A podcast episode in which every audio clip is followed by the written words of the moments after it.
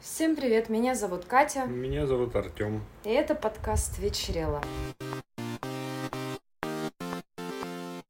А, Хотелось бы сегодня поговорить о тех вещах, о которых а, каждому в детстве говорили родители. О том, чего делать нельзя, и почему это так плохо и вредно. И что, как оказалось, в основном неправда. Ну, ну, э, слушай, они же такое, э, таким способом вуалируют реальные вещи. Ну, вот как в сериале, который мы смотрели, что типа маленьким детям закон запрещает там шоколад покупать. Ну, я полагаю, это же делалось для того, чтобы ребенок не объедался шоколадом, потому что это Ну, вредно это и так да, далее. Ну, такие вещи частные, это понятно, но есть же у нас общие, о том, о чем говорили всем. Что? И я уверен, что в многих вещах и сами родители были уверены, что это так. А на самом деле, как показывают исследования и всякое такое, часто все было не так, как раньше все думали. Так, ладно, срочно нужен пример, потому что я думала, это будет из серии «Если будешь корчить рожи, тебя испугают, ты таким и ну да, останешься». это тоже там было в списках. Слушай, ну мне кажется, этого. они это делали не потому, что искренне верили, что ты таким останешься, Да, а ну- чтобы ты вел себя как Это цивилизованное да, ну, я говорю, есть примеры, в которых, Ага, ну которых, да-да-да, давай. как бы вот. А, то, что сахар делает детей гиперактивными, доказано, что это не так.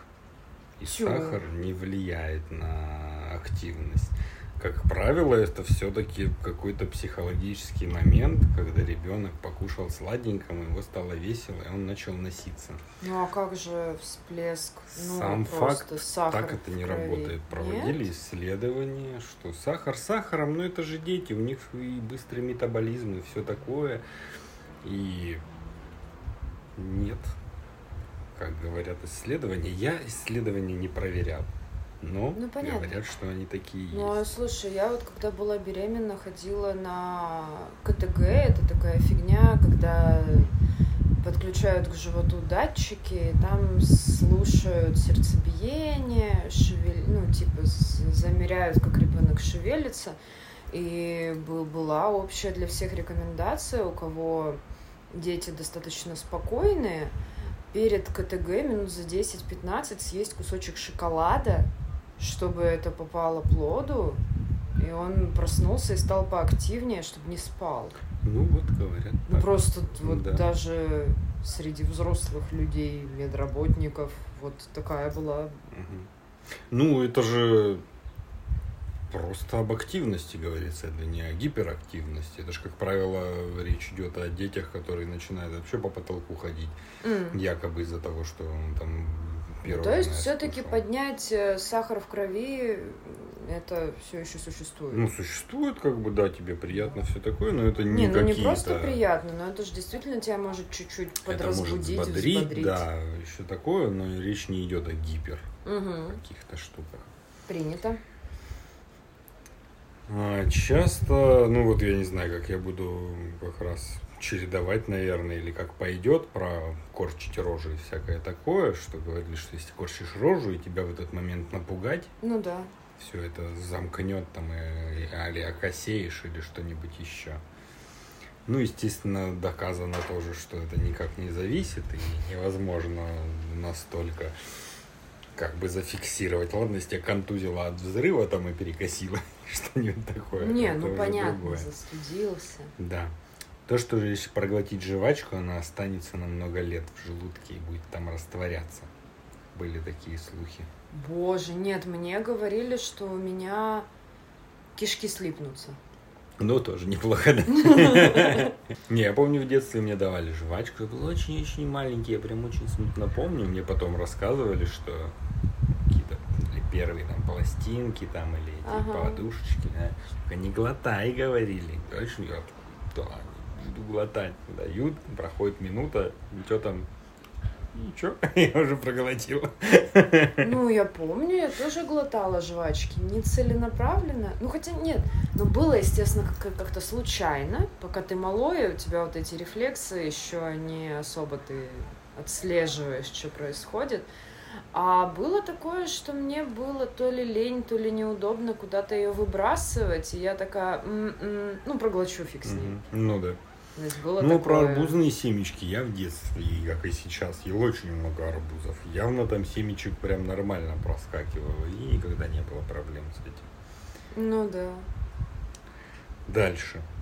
Если сидеть близко к телевизору, зрение будет садиться.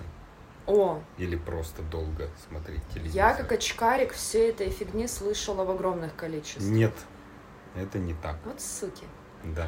И даже вот старые мониторы, как правило, они влияли именно на усталость глаз.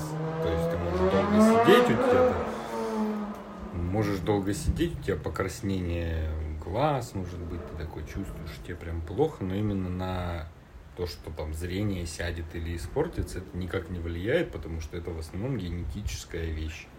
Смотри, ты не смотри, скорее всего, будет как заложено. Тоже говорят и про чтение при плохом свете, кстати. М. То есть, как бы ты можешь Ну, то есть ощущать. максимум может быть спазм, да? Да, вот может спазм, у тебя может усталые глаза быть, и ты сразу такой, ой, как плохо вижу, все понятно, Ну да, да, да. гласили». Но глобально во времени это не влияет. Мгм.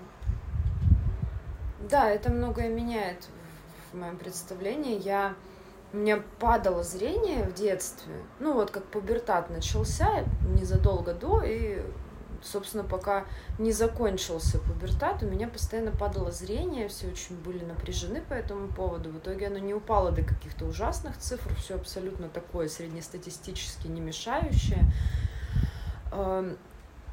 И я просто думала, что вот сейчас я не ограничиваю себе экранное время, я даже отключила в телефоне вот этот вот отчет, потому что он меня шеймил с утра до ночи. У тебя экранное время 28 часов в сутки.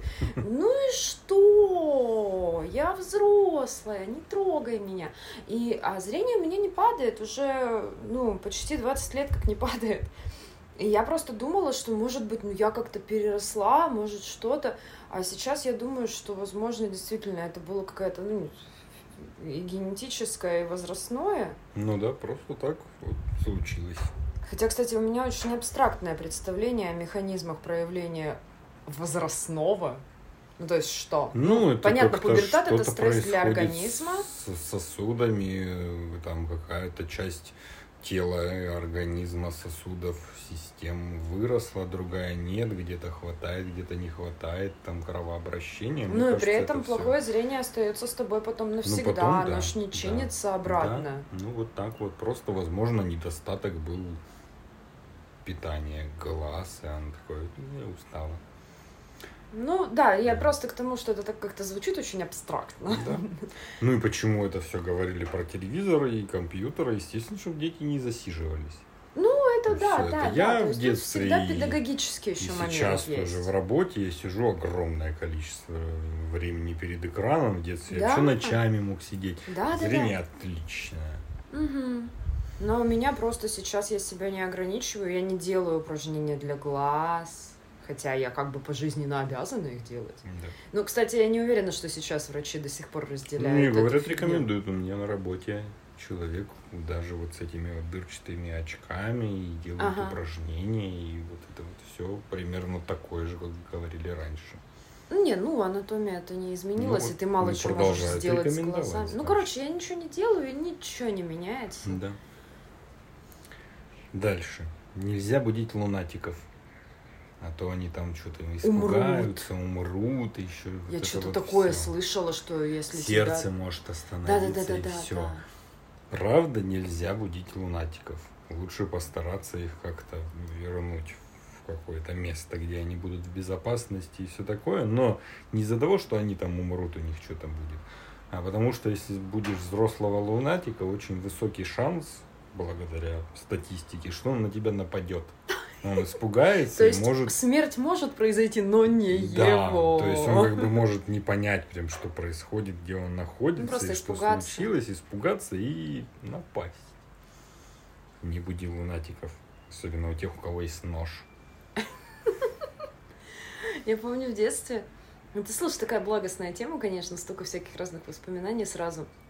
Я помню, в детстве кто-то рассказал еще такую фигню, но это точно не родители, это я, ну, не знаю, из школы принесла, что ты, когда засыпаешь, у тебя перестает биться сердце.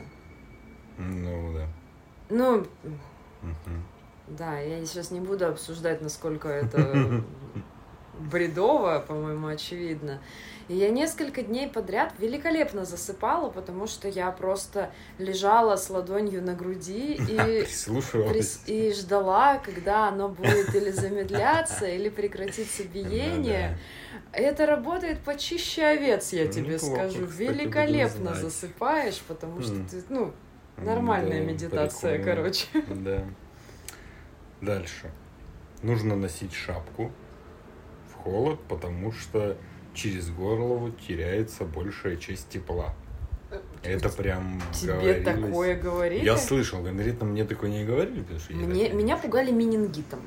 Ну, это классика, понятно. Но вот про то, что теряется большая часть тепла, я это потом и от взрослых одногруппников, Применимо к себе, в одноработников смысле? слышал, что они вот рассказывают, это так, ты что, М. ходишь, А слышала, большая вот часть этого. тепла теряется через голову. Это, конечно, не так. Если ты будешь весь запухан, за- закутан в пуховик, у тебя Запухан будет- в кутовик. да, у тебя будет непокрытая голова. Тебе будет теплее, если будет шапка на голове, а остальное нет. Вот. Поэтому, ну, шапку все равно хорошо носить в мороз, хорошо бы утепляться. Ну да, не стоит переохлаждать Да. организм. Ну, это не то, что родители как бы говорят, это такая легенда. В принципе, была везде, что мы используем только 10% мозга. Да, да, да, да, да, это прям везде звучало. Это прям все такие, да, я сейчас напрягусь и буду использовать 15%. Вы видите, какой я умный, и все. Естественно, потом, когда появились более современные исследования мозга, выяснилось, что это не так, и мы даже без какой-то активности используем мозг практически на 100%. Ну он просто, всегда что в мне кажется, работе, и- чисто мыслительный отдел, он просто небольшой, а мозг Да, там уже за все отвечает, а не только за думание. функционирует, напрягается, просто в какие-то моменты одни отделы напрягаются больше, другие меньше, оно примерно как бы все время мозг работает почти на 100%. Просто вот у разных людей. А почему это еще говорили тогда, что типа он какой умный, ну, наверное, он умеет мозг включать побольше, чем мы, поэтому он такой умный, а мы нет. Не смотреть на сварку, а то ослепнешь. Да, и на солнце.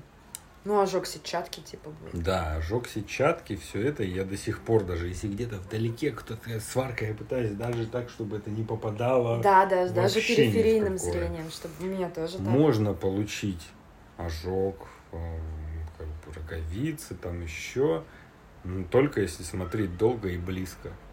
Если ты можешь издалека смотреть, там даже если у тебя потом пятнышко остается, это не влияет потом на твое зрение. Если ты вот прям вот сваркой, и ты вот так вот близко на нее смотришь, ну, в пределах метра, могут быть проблемы. Если дальше и не так уж долго, то нормально. Блин. Это вот я был довольно удивлен, потому что это такой страх прям, что сейчас полсекунды я посмотрю на сварку, и- которая в 100 метрах, и ослепну, и что буду делать? Ну, это как этот ультрафиолет. А что с ним? Ну, которым стоматологи засвечивают свои вот эти полимерные материалы, которыми там пломбы делают, еще что-то, да, они же засвечивают потом ультрафиолетом. И они либо надевают очки, э, либо есть такие специальные экранчики, которые они прислоняют, ну, либо отворачиваются просто, пока оно не запищит. А, у меня недавно был прием у стоматолога, и там один мальчик-ассистент помогал и засвечивал всякие штуки. И я боковым зрением видела, что он никогда ни, ни разу не отворачивался, ему вообще пофигу. Ну да. Он, ему без разницы. Ну, это тут, мне кажется, тоже скорее как накопительно может быть. Это ж не то, что ты посмотрела ослеп. Ну да, ну Ну, просто такие что нехорошо. Да. Не, ну это и не сварка, там-то, я думаю, по-другому это воздействует. Ну, просто вот... Мгм. мгм. Волосы начинают расти быстрее, если чаще постригать их. Мгм, Слышала такое? мгм. Младенцев же. Ну, младенцев, кстати, брили наголо, чтобы вот этот пушок ушел Ну да. неравномерный и бесявый. И уже потом росло Это не нормально. так. Волосы всегда растут с одной скоростью. А если побриться? А если побриться, начнут быстрее. Но если вот это вот первый раз, возможно, там есть какой-то момент, когда из-за того, что ты как бы сбрил какие-то первые волосы и повредил как бы Так а как структуру повре- волос. Ну, в смысле, вот ты, получается, у тебя волосы растут, они Ну. как бы вот, цельненькие, они же продолжают питаться, это же не отмершая штука. Правильно же я понимаю? Или это, в смысле, все волосы, это как бы вот они вышли у тебя из головы, и они уже не получают питания.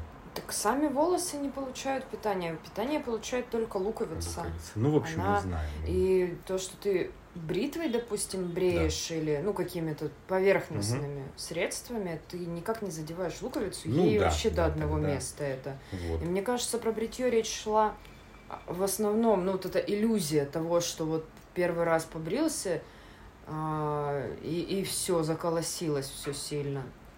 Потому что ты сбриваешь вот эти вот тоненькие волосики с э, тоненьким кончиком, Ну вот да, и у тебя потом растет щетина уже с Да, острым уже срезом. больше, потому что, да, ты как бы убираешь... Да, вот ну просто на ощупь и Да. визуально толще. Да, И а с- с- на ощупь сама скорость не меняется. Так и сами волосы, они не становятся какими-то качественно другими просто от того, что ты их бреешь. Да. Другое дело, что, возможно, Я если думаю, это... это был хороший способ э, отучить, там, не знаю, тех, кто хочет каждый день менять прическу себе, давай пострижем так, сяк, хочу так, хочу по-другому.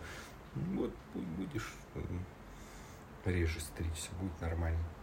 То, что это прям мне тоже часто говорили, если долго играть в приставку, телевизор портится.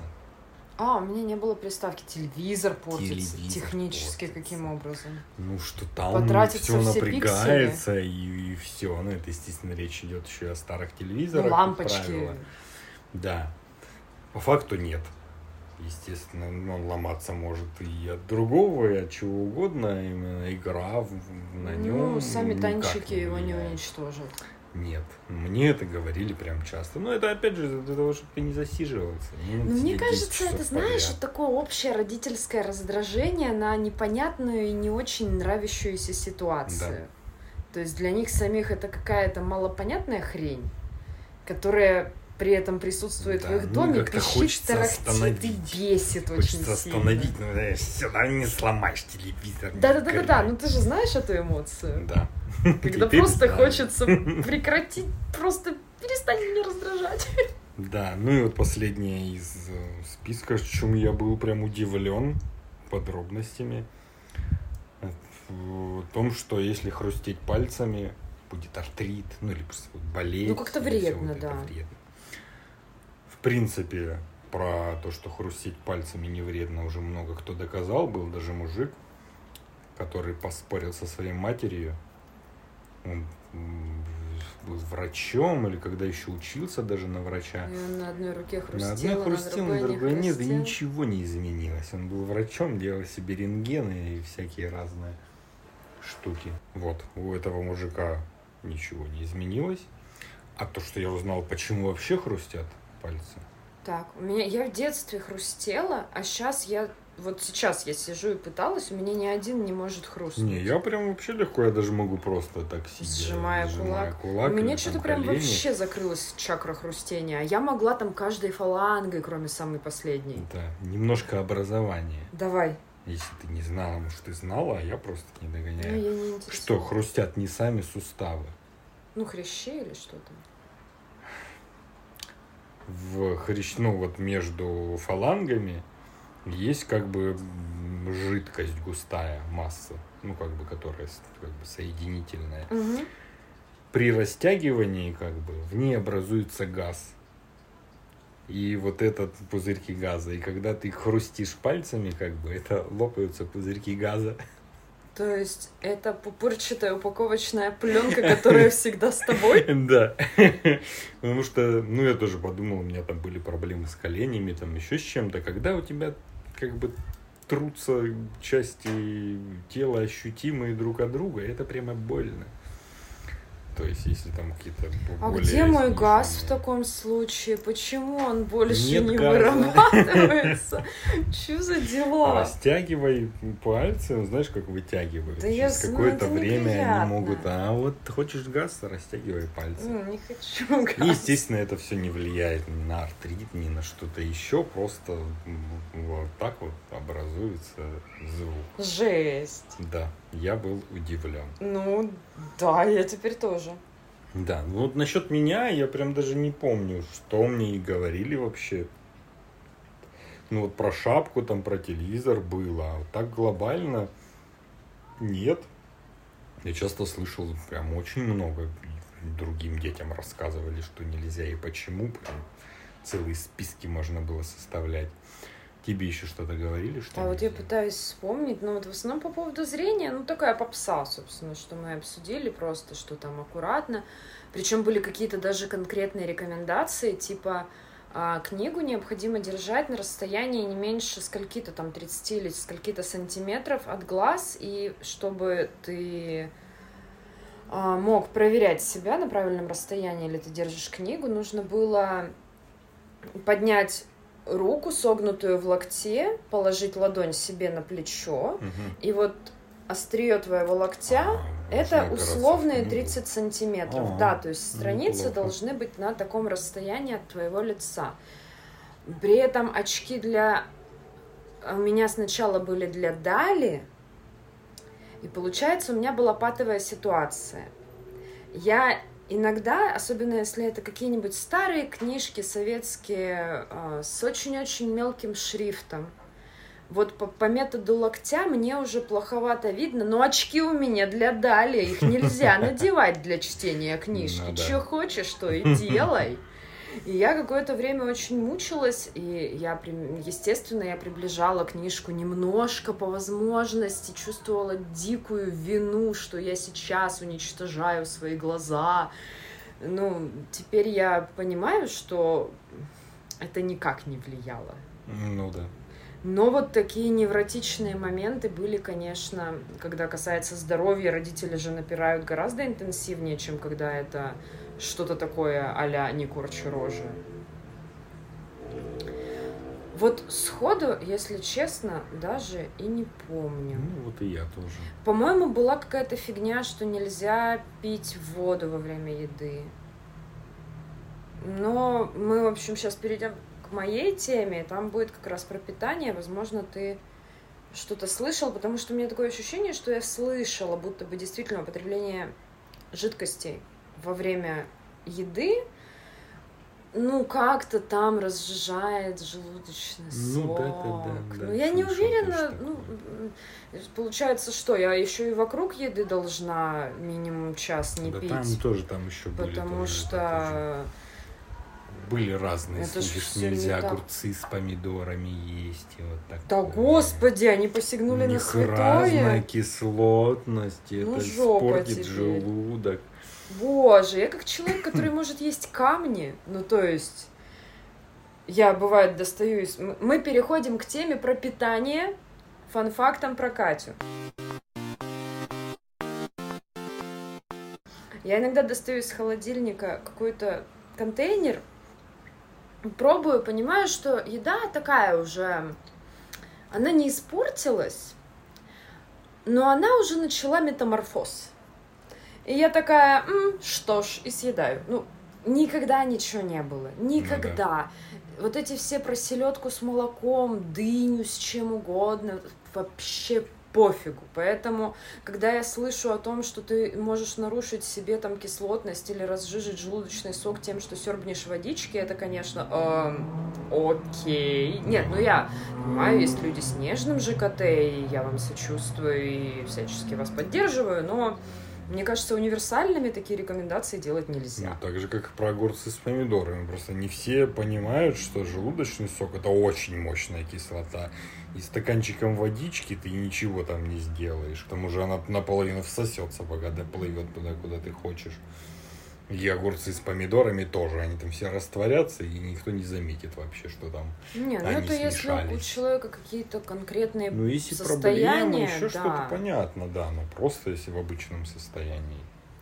Да, я хотела немножко поговорить, э, у меня нет э, особых заготовок насчет разных систем питания, потому что с тех пор, как мы перестали работать в поле, ну, я утрированно говорю, в основном у всех сидячая работа, так или иначе. Все стали, конечно, беспокоиться тем, чтобы следить за собой, за здоровьем, за фигурой, у кого всех свои мотивации. Но да, приходится чуть-чуть контролировать свой режим питания. Я знаю довольно мало людей, у которых интуитивное питание реально налажено так, что они остаются в норме индекса массы тела и при этом вообще не задумываются о том, что они едят. Потому что еды много, много еды вкусной, много есть мест, где можно поесть.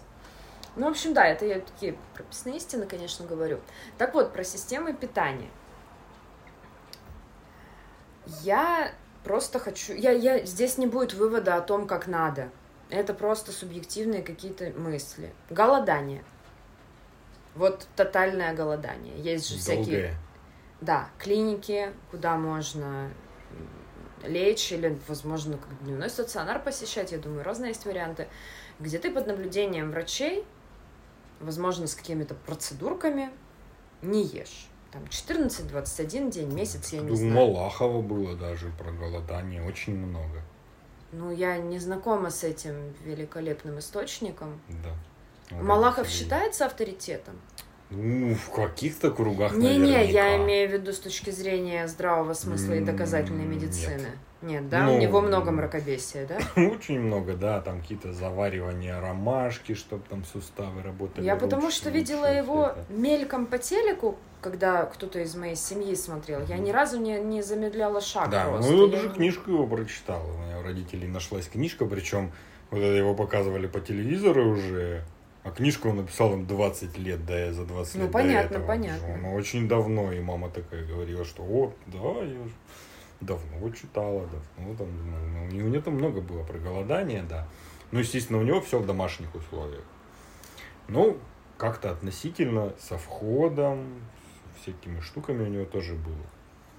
Но я считаю, это тоже правильно. Есть же люди, те, которые наелись пиццы такие, ну ладно, теперь голодаю. Ну да. И просто сразу с утра ты больше не ешь. А потом через два дня тебе плохо. Мгм. Потому что, ну, я тоже слышал, что да, это может быть полезно.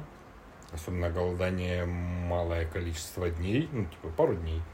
Ну, пару дней это можно и без врачей. Да, можно без врачей или хотя бы один день просто вот такой полностью разгрузочный. Слушай, ну а как же, что это стресс для организма? Потому что у меня вот в голове никак не складываются разрозненные э, мнения и советы на сей счет. Говорят же, что желательно вообще, чтобы дефицит калорий был не очень большим, чтобы чтобы похудеть, надо наоборот стремиться есть больше, ну, регулярно. То есть дефицит Ну, питания. я считаю, именно голодание это не про похудение.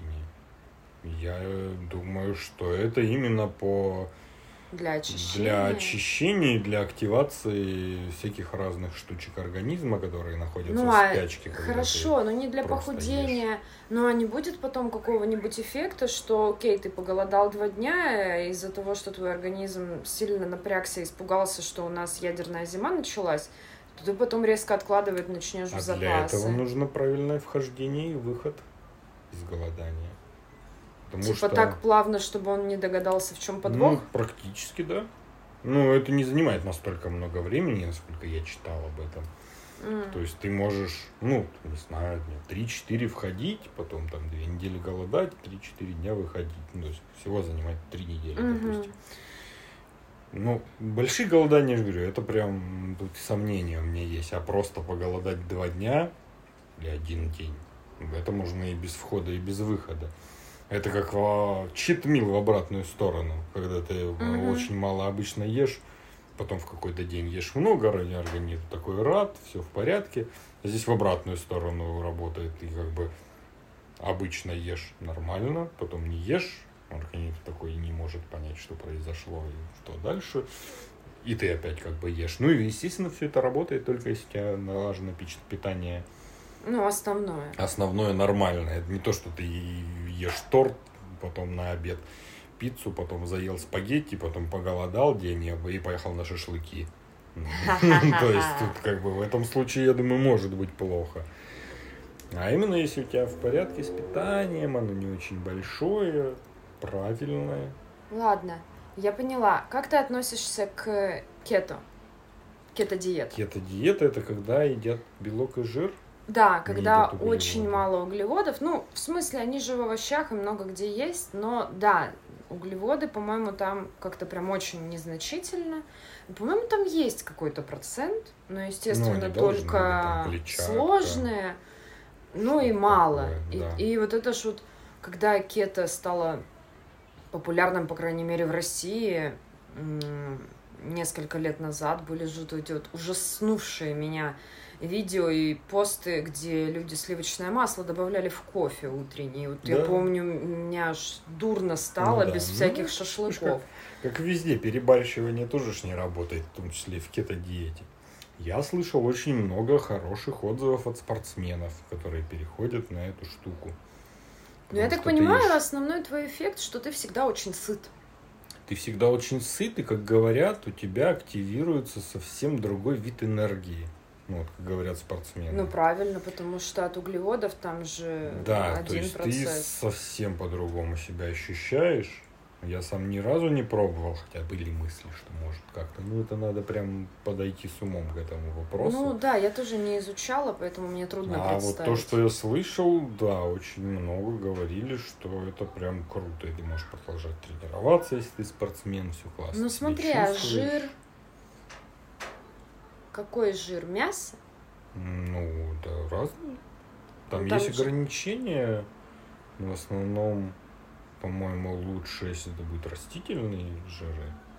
То есть орехи, масла. Орехи, масло, А там какой еще еще? что-то. Ну, Какой еще ну, растительный Наверняка что-то еще есть, но в смысле того, что можно, естественно, и сыры, и мясо, и всякое такое, но ну, вот это вот про масло в кофе, это, конечно, какой-то перебор просто. Не, Ну ну, и- я так помню, это объяснялось, чтобы суточную норму по граммовкам добрать. Ну, блин, если ты нормально ешь на кето-диете, то за счет жира и белка, как бы, углеводы же имеют калорийность такую же, как и белок. Ну да. И ты как бы ешь жир. Ну, по сути, да, ты просто заменяешь одно другим.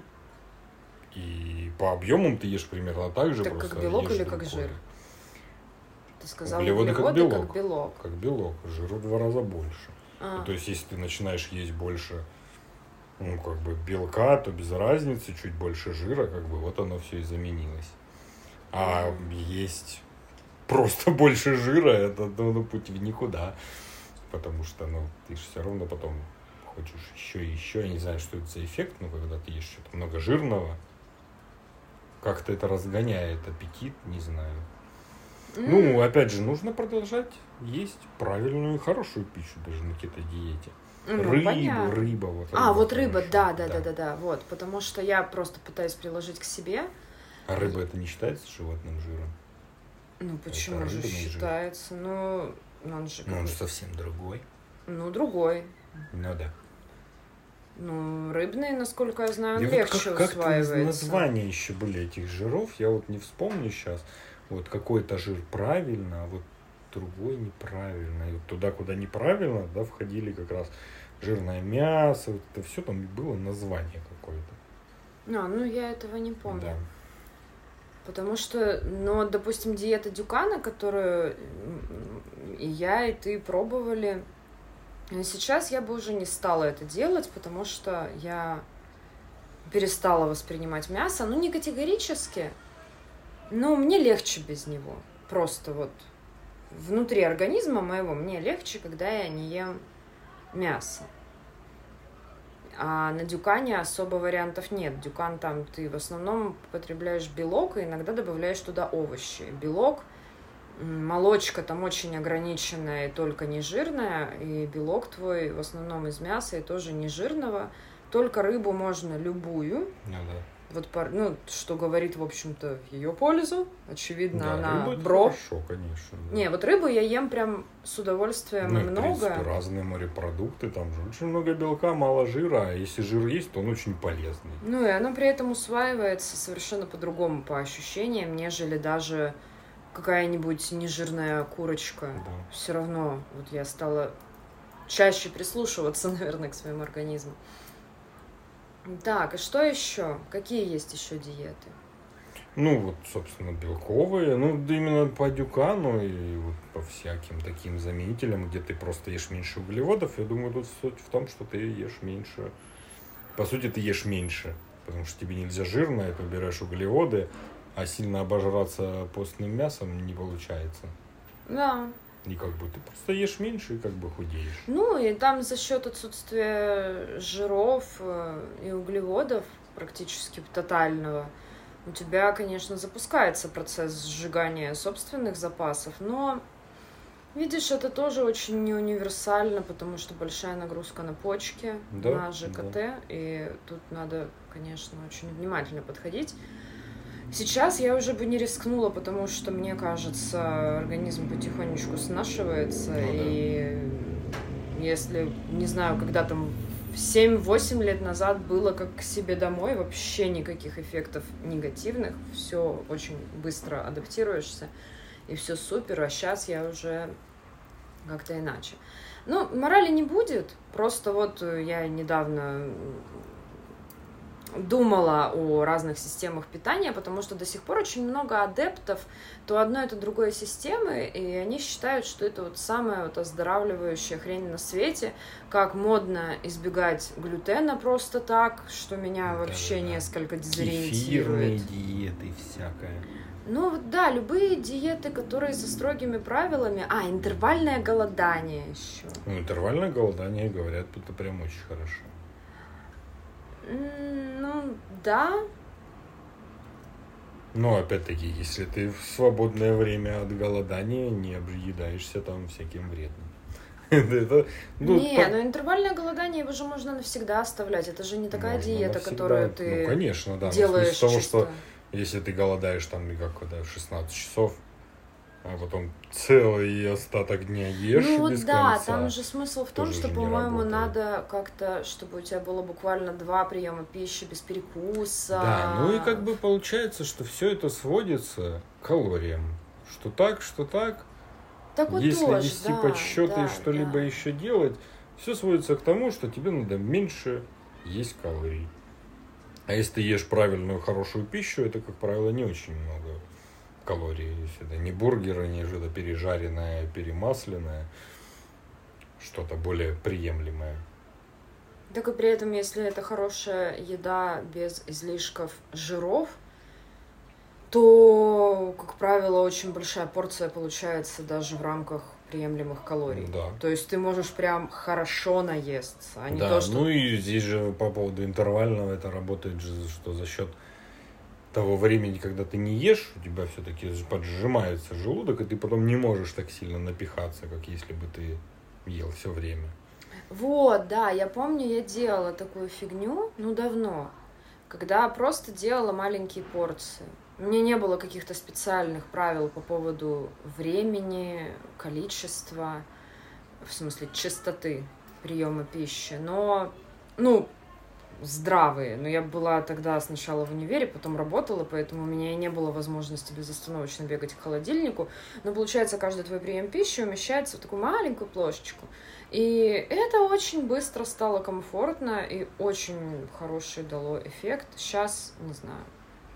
Я в итоге для себя самой пришла к выводу, что любые временные системы меня только сбивают, и мне это не нравится, потому что ты все время живешь в страхе жизни, которая будет после, и тебе даже некомфортно выходить из диеты, Ну потому да. что пока, пока ты в ней, у тебя все под контролем, а потом страшная неизвестность. Вот это мне не Ну, нравится. Должна быть какая-то Да, система мне просто хочется- приемлемая всегда. Да, я для себя именно так и поняла, что мне нужно, и сейчас я пытаюсь это воплощать в жизнь, просто перманентная система навсегда.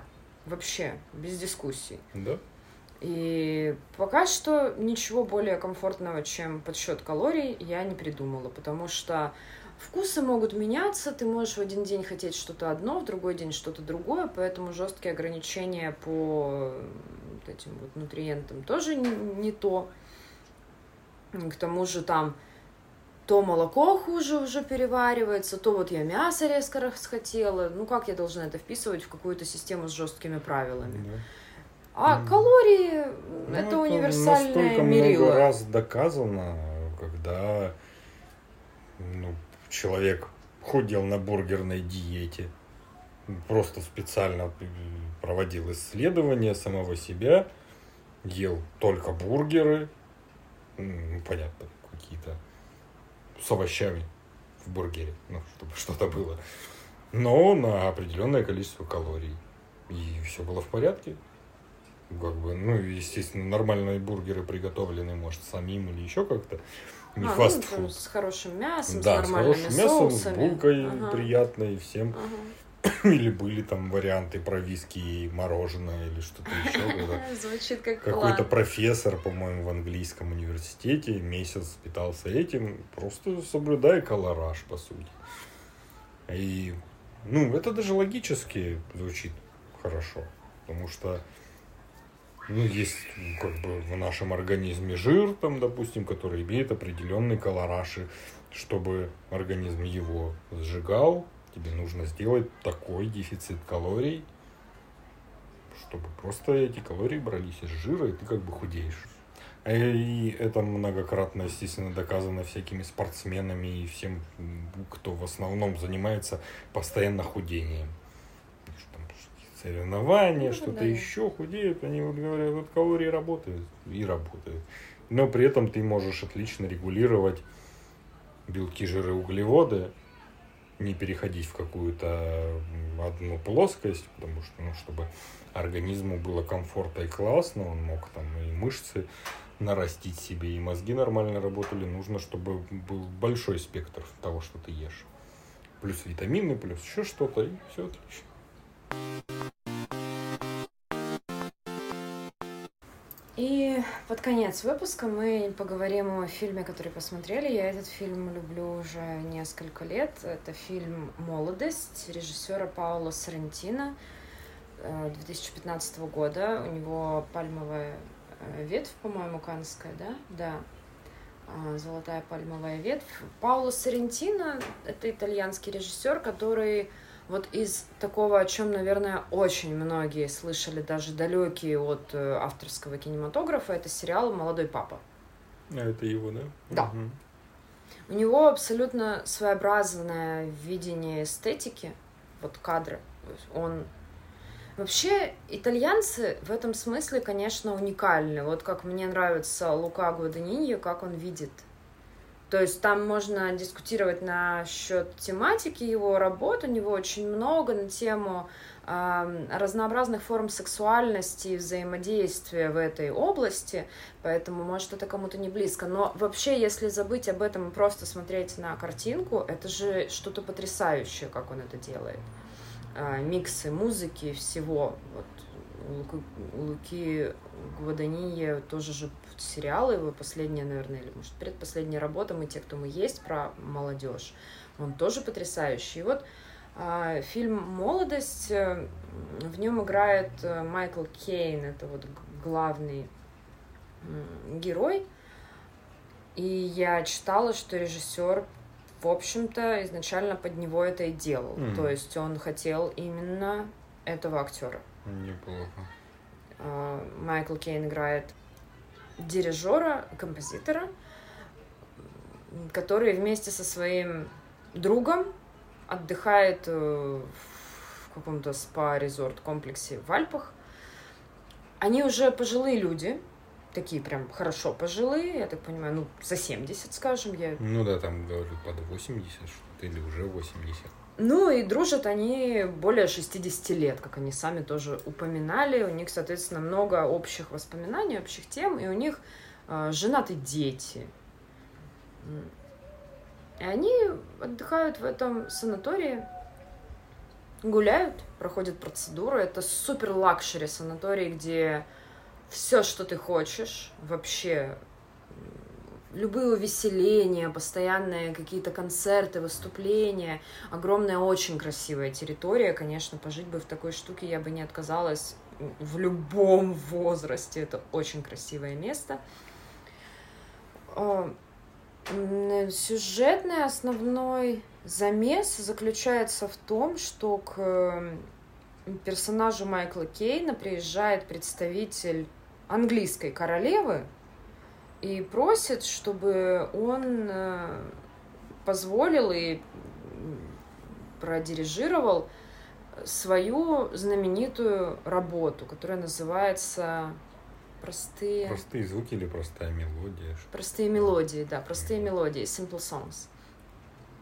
А он отказывается, потому что, как мы выясняем позже, но это, наверное, не настолько страшно сказать, это не очень сильно меняет, а, потому что он писал эту вещь для своей жены, и она певица оперная, и она была единственным человеком, который исполнял. Сейчас она уже не может это сделать, и он не хочет, чтобы что-то менялось в этой картинке. Вот у него есть такое теплое, сентиментальное воспоминание, он ничего не хочет. Там его и так и сяк уговаривают, намекая, ну это королева, чувак.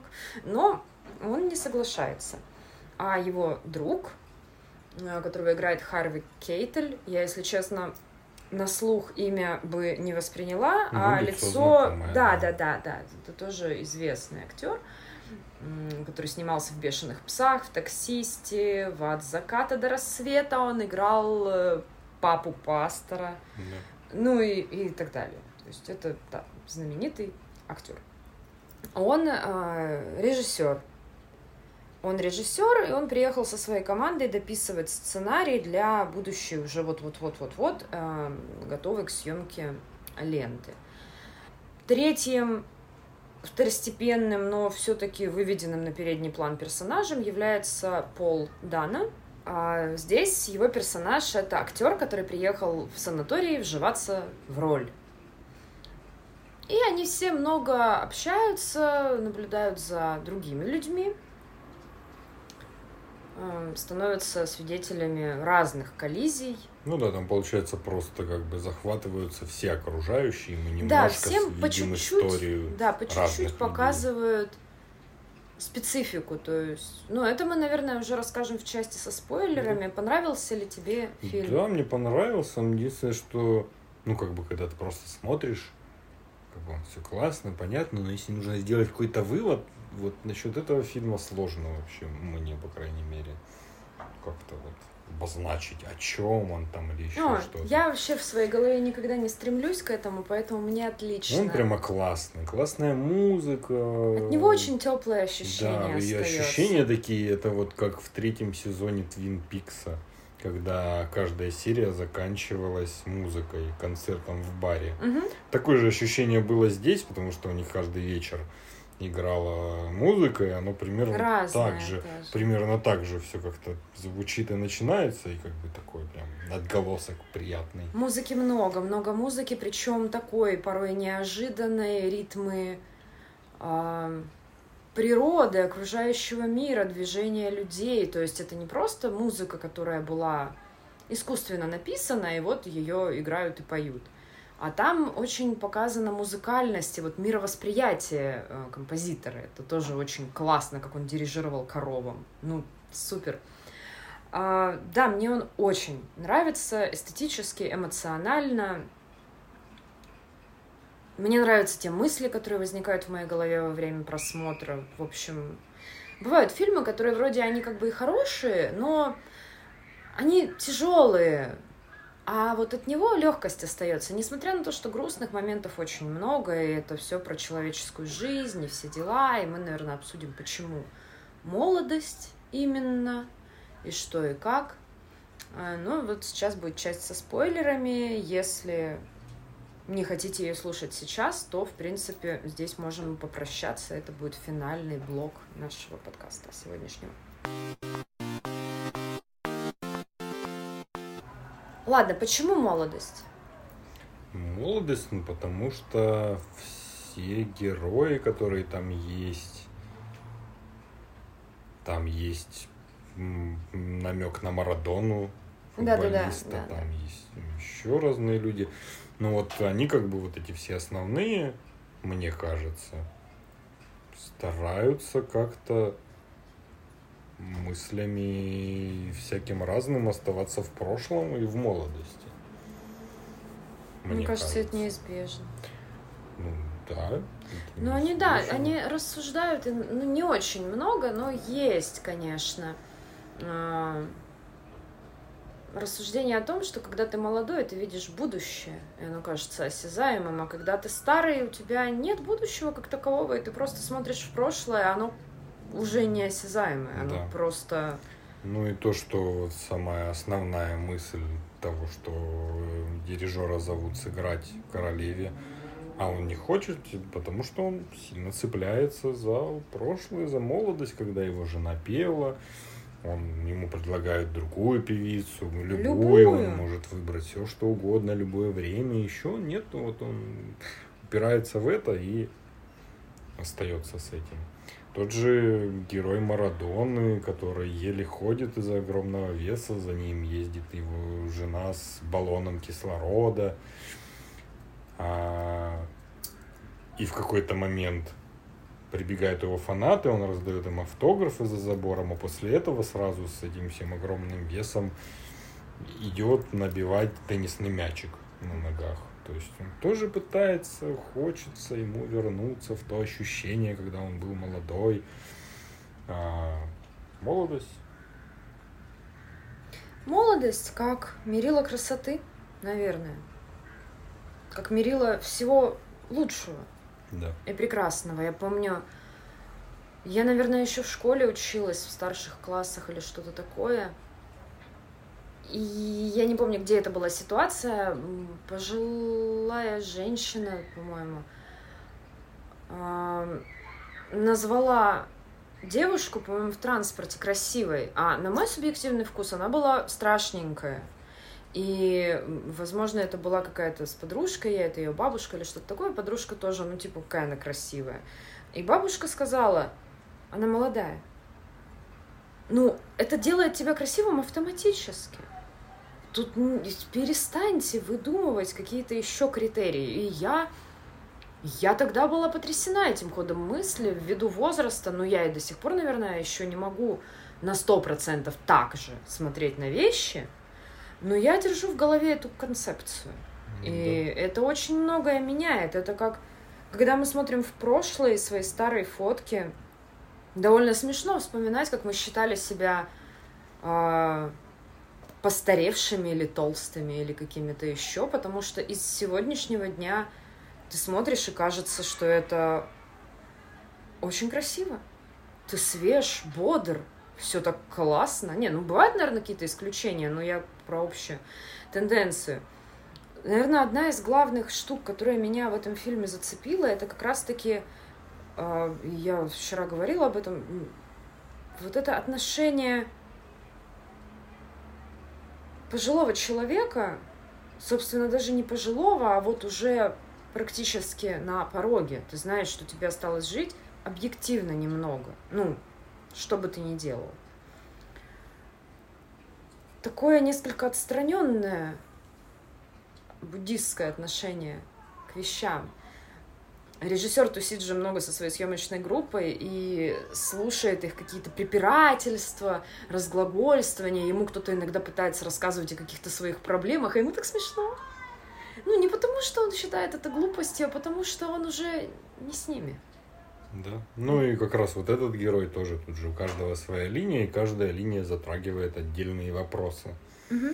И конкретно его а, как раз он хотел написать и сделать последний фильм, свое завещание, то, что останется в веках, и чтобы остался след. Ну да, все жизни. пошло не так, и он самоубился. Вот такой вот классный финал Да. персонажа. Ну, Ну, то и тоже понятно, что тоже все хотят оставить след, чтобы что-то осталось, особенно когда ты уже прожил жизнь и сделать что-то последнее, самое классное. Не, ну особенно если ты не просто э, хер с горы, а все-таки ты режиссер, и ты правда снял кучу Ну фильмов, то есть о тебе знают. Да. Ну, трудно хотеть оставить след во вселенной, ну, не знаю, мне или тебе, потому что, Да. ну, Ну, а по факту, да, это большая проблема именно старых режиссеров, у которых есть гениальные фильмы раньше, в молодости. ну, и, короче, это бесконечный последний, последняя гастроль. Да, и последняя гастроль, ну, как правило, ну, очень часто бывает, что эти все последние фильмы, это прям не очень получается. Потому что Ну, когда была молодость, когда было много энергии, все было классно, интуитивно, а, ну, в старом возрасте уже не так все легко. Мне, конечно, безумно нравится персонаж Пола Дана. Это э, он затрагивает вопрос тоже как актер, который знаменит, но он знаменит ролью, которая ему не нравится. Он знаменит ролью, где он играл просто робота, там даже не было видно его лица, а этот фильм выстрелил больше всех остальных фильмов, как в наш котором он- Шурик. Он же тоже не любил это, этот образ свой, в котором он и остался, по сути. так и Мягков Да, терпеть не мог Лукашина. да. Говорит, редкая скотина. Его очень раздражало, когда его ассоциировали. Но это вот зафиксировалось в умах. Да, ну, то есть это ловушка для любого артиста, мне кажется, когда твое мнение, тут, ну, какая разница. И также, ну, мне кажется, он пытался... он разговаривал с композитором и сказал, что вот я такой же заложник, как и вы, что все вас знают по вашим простым мелодиям, хотя вы написали много другого. А, ну и он поделился своей темой про робота. Но мне кажется, он довольно сильно проецировал свои ощущения. У меня не создалось впечатление, что у композитора какие-то проблемы с тем, что это именно эта вещь. Да, да. Он отлично помогал мальчику играть на скрипочке эту же Да, штуку. то есть я не увидела, что у него такие же ощущения Да. на сей счет. Это, ну, как обычно, мы все меряем по себе и ищем отражение себя. И мисс Вселенная. Да, это вообще странный какой-то образ. Она, ну, то есть это мисс Вселенная, как у этого года. Ну да, свежая мисс Вселенная получила путевку в этот супер luxury санаторий. А, И если, ну я в- телеграм-канале вставлю официальную афишу этого фильма, там обнаженная женщина заходит в воду, и два пожилых мужчина на нее восторженно смотрят.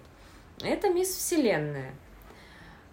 И она подошла к персонажу Пола Дана выразить свое восхищение и сказать, что она очень любит фильмы про роботов. И он с ней разговаривал абсолютно скотски, очень пренебрежительно и свысока. Типа, «М, про роботов любите, да, и комиксы, небось, читаете. Ну, попробуйте поучиться, может, где-нибудь. Она его очень хорошо отбрила. И это тоже просто такой маленький штрих. Здесь не развивали эту мысль. Да, ну еще тоже забавно то, что она когда к нему подошла, она только приехала такая не накрашенная в растянутом свитере, такая, ой, здравствуйте, и вот это вот все. Да, то есть она не, не подошла походкой от бедра Да. с презентацией себя как э, великого алмаза вселенной. Зато она подошла с такой презентацией как раз в этот бассейн. Ну, старикам. она м, с утра была при параде. Да, да, это забавно, прям такая смена. Ну, да. А про нее же было в начале во сне у Да, да. композитора. Ему приснилось, что он идет посреди воды по очень узенькой дорожке, как ну, по подиуму такому узенькому. И она в, как модель Виктория Секрет в блестящем в алмазах каком-то купальнике идет ему навстречу, и чтобы разминуться, она, ей приходится вплотную, практически грудью ему по лицу проехаться, протиснуться, и она это делает с таким брезгливым выражением лица, и вот это, конечно, тоже, мне кажется, сложное ощущение, когда ты понимаешь, что ты становишься ничем и никем, и невидимкой для всех, кто молод и прекрасен. Хотя ты прекрасно помнишь себя, в том числе наверняка обаятельным молодым человеком и все такое. Наверное, это очень тяжело Ну да, протекает. конечно. У всех, у мужчин, у женщин.